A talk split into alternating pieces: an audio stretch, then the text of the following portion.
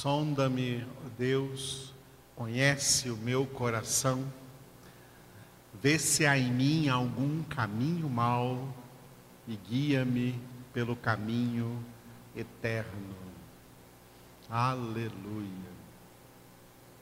Que o Senhor opere assim em nossas vidas. É assim que Ele o faz.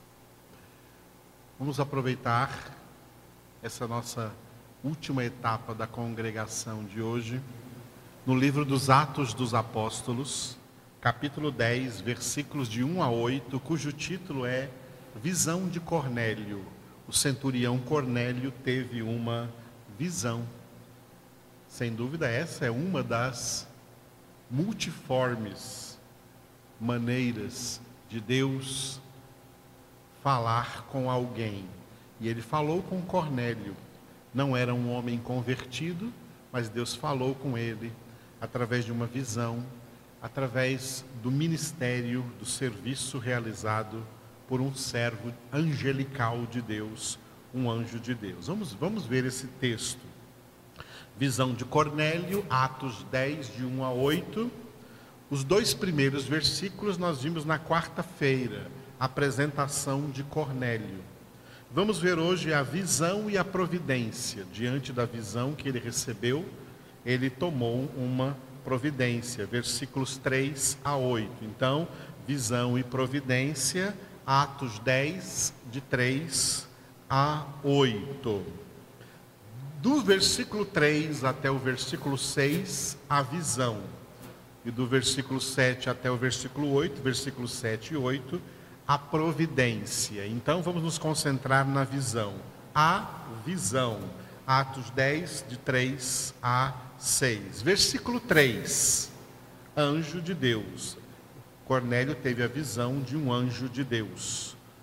Versículos de 4 a 6, a palavra que o anjo disse para ele, palavra do anjo.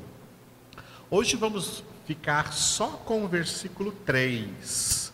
Anjo de Deus, Atos 10, 3.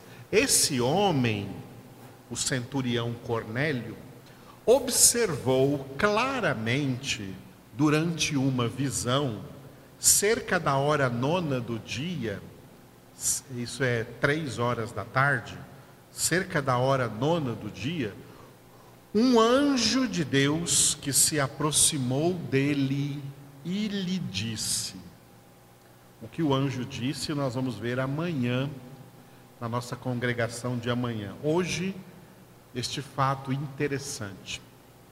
Como Deus, a maneira como Deus escolheu de se revelar a este homem, a este centurião romano chamado Cornélio, foi enviando um anjo. Os anjos são seres espirituais, e como seres espirituais, eles são invisíveis aos olhos humanos. Mas, quando Deus assim o deseja, dentro da realização de algum dos seus propósitos, ele pode tornar os anjos, ou um desses anjos, visível aos olhos de alguém, como aconteceu com Cornélio, que era alguém a quem Deus queria verdadeiramente se revelar e Deus queria que Cornélio o conhecesse. Vamos entender essa coisa maravilhosa de Deus agir através dos anjos.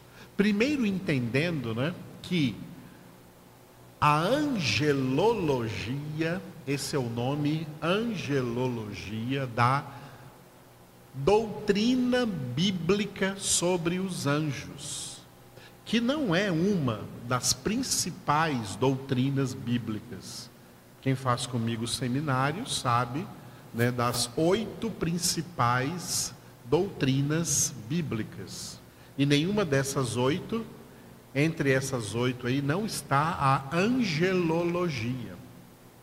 angelologia é uma doutrina bíblica secundária, porque não é principalmente a respeito de anjos que Deus queria revelar a nós a Sagrada Escritura. Os assuntos principais da Escritura são aquelas oito doutrinas. A angelologia está entre aquelas doutrinas menores, que, claro, fazem parte dessas outras oito doutrinas. A Bíblia foi revelada, em primeiro lugar, para nós conhecermos a Deus, não para conhecermos anjos, para conhecermos a Deus. E a Bíblia nos ensina também que nas nossas orações nós invocamos a Deus, nós não invocamos anjos. Tem religiões por aí que ensinam os seus adeptos a orarem a anjos, rezarem a anjos, invocarem anjos. Essa doutrina não é bíblica. A Bíblia Sagrada nos ensina a invocar só a Deus. Por quê? Porque só Deus é onipresente. Os anjos não são onipresentes. Cada anjo criado por Deus só pode estar em um lugar de cada vez. Os anjos não são como Deus, eles não são onipresentes. Cada anjo é um ser presente em um determinado lugar. Anjos não ouvem e nem atendem orações. Deus é quem ouve e atende orações. Não oramos a anjos. Dentro da doutrina bíblica sobre os anjos, uma coisa importante. Quem são eles e o que eles fazem? Basta um versículo para entendermos isso. Hebreus 1:14. É o nosso slide agora aí, ó. Aonde o autor de Hebreus, falando sobre anjos, ensina de uma maneira, né, maiêutica através de uma pergunta. Não são todos eles, quer dizer, todos os anjos, espíritos ministradores enviados para serviço a favor dos que hão de herdar a salvação? É isso que os anjos são. Os anjos são espíritos ministradores enviados pelo próprio Deus tá? A serviço dos que hão de herdar a salvação. Cornélio, o centurião romano Cornélio, era um desses homens eleitos por Deus escolhidos em Cristo antes da fundação do mundo para serem santos, para serem salvos, para herdarem a salvação. Então Deus está mandando aqui um anjo para auxiliar neste serviço de salvação chegando na vida de Cornélio. Tá? Quem são os anjos? espíritos ministradores enviados, claro, por Deus, a serviço de quem? De todo mundo, de toda a humanidade? Não. A serviço exclusivo dos que hão de herdar a salvação. Entenda-se isso bem claro dentro da Escritura Sagrada. Para entendermos isso melhor, né? como que os anjos são espíritos né, de Deus, espíritos criados por Deus, enviados a serviço dos que hão de herdar a salvação.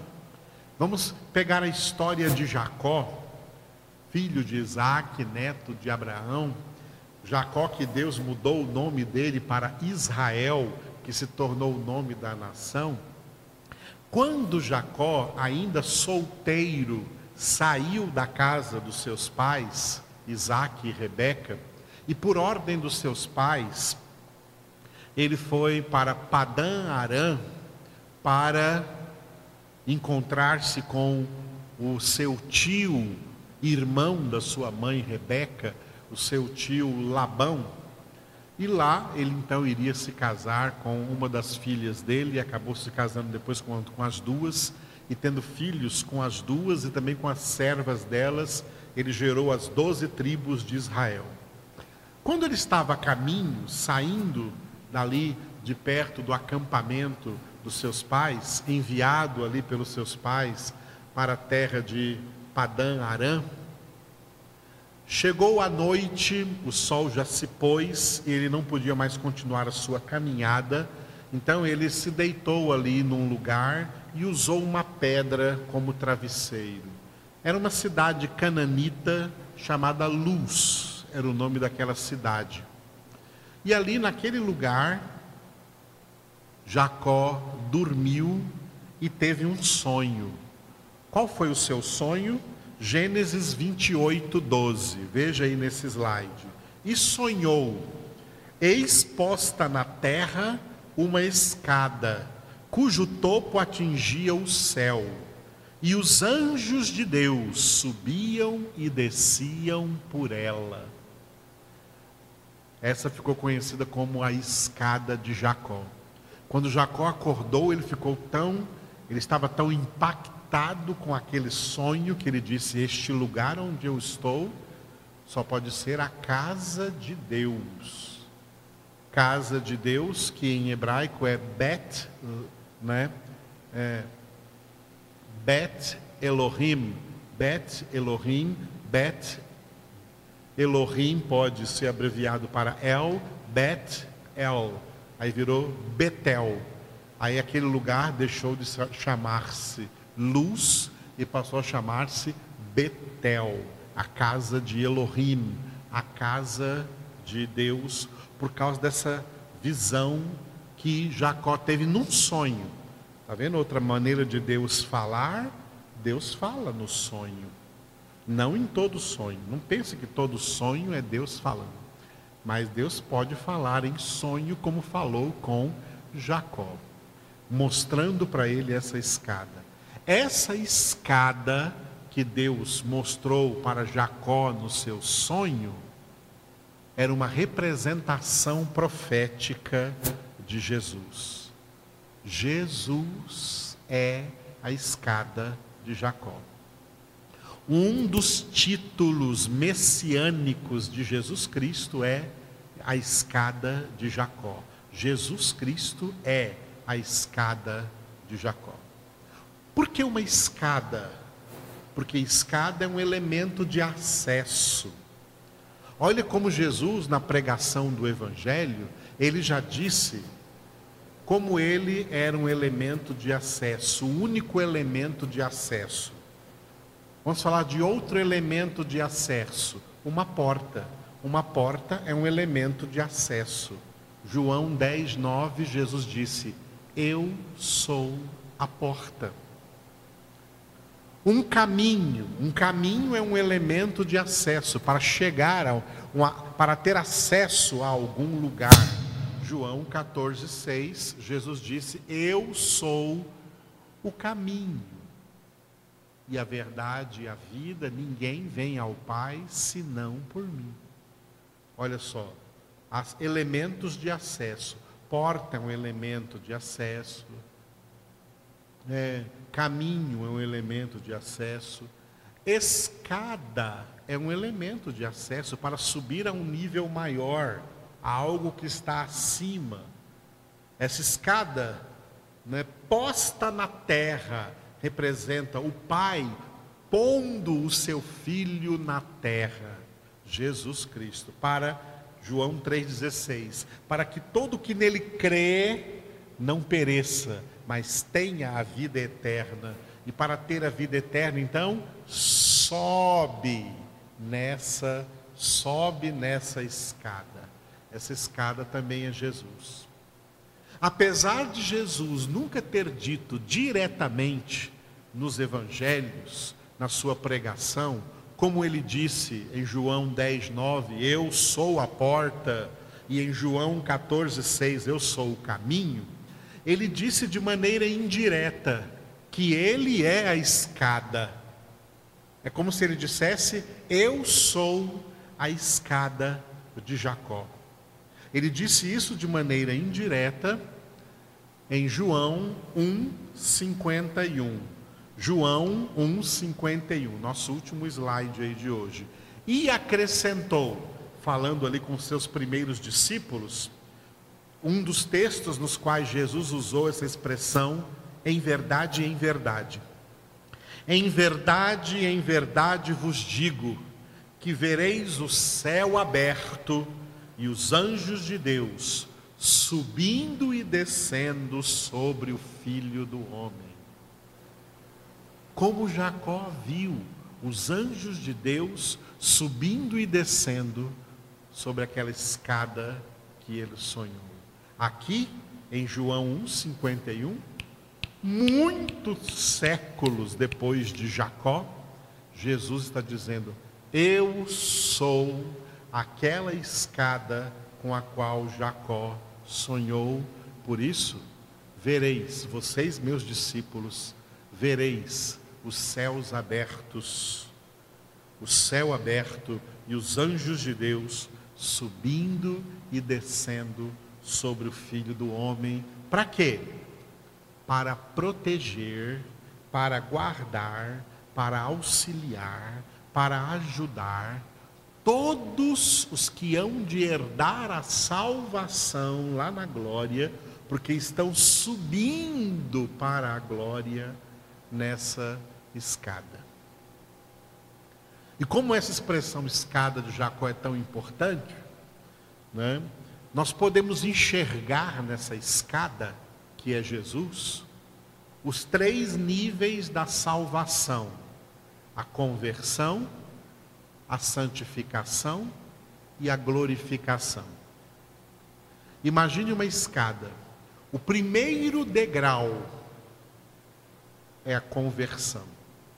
Porque quando você sobe no primeiro degrau, você já saiu do chão, você já saiu do mundo, você já se elevou do mundo no primeiro degrau da escada, que é a conversão. Agora, do segundo degrau até ao penúltimo degrau da escada, tudo isso é uma caminhada de subida, uma escalada aí nessa escada, é a santificação. Quanto mais você se santifica, mais você sobe nessa escada e os anjos de Deus estão aí te guardando, te protegendo. O anjo do Senhor está acampado ao redor dos que temem o Senhor, auxiliando-os na sua santificação, protegendo-os enquanto eles estão sendo santificados em nome do Senhor. Aí chega no último degrau, o último degrau da escada será todos nós subiremos juntos nesse degrau quando Jesus voltar. É o terceiro nível da salvação, é a glorificação. E nesse último degrau é que nós seremos então recolhidos por Jesus na glória no céu. Porque até agora, como está escrito em, decore esse versículo, João 3,13. João 3,13. Agora, até agora, ninguém ainda subiu. Para subir tem que usar uma escada. Ninguém subiu ao céu, a não ser aquele que desceu do céu, o Filho do homem que está no céu, Jesus. Nenhum salvo está no céu ainda. Os salvos que estão esperando no paraíso é porque eles chegaram até o penúltimo degrau, completaram a sua santificação. Os salvos que estão na terra estão subindo ainda essas, essa escada. Mas só por ocasião da vinda de Jesus, eles e nós subiremos no último degrau, na glorificação, e Jesus nos levará para a glória eterna.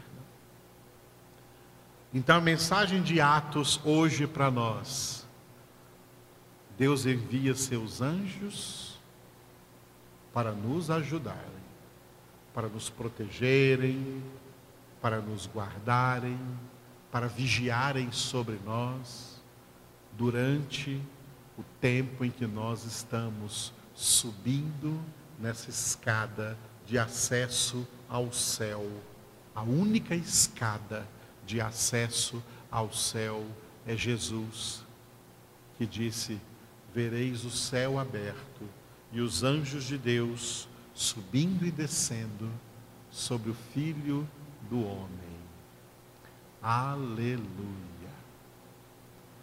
Obrigado, Senhor, por essa palavra de hoje, que nós entendemos, entregamos-nos em tuas mãos, para que o Senhor continue operando em nossas vidas, de acordo com a tua santa vontade, levando-nos para a glória eterna.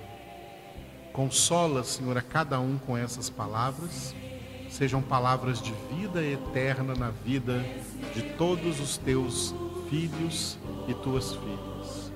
Enche-nos, Espírito Santo, com a tua presença, guia-nos na subida de cada degrau dessa escada da nossa santificação, Cristo Jesus.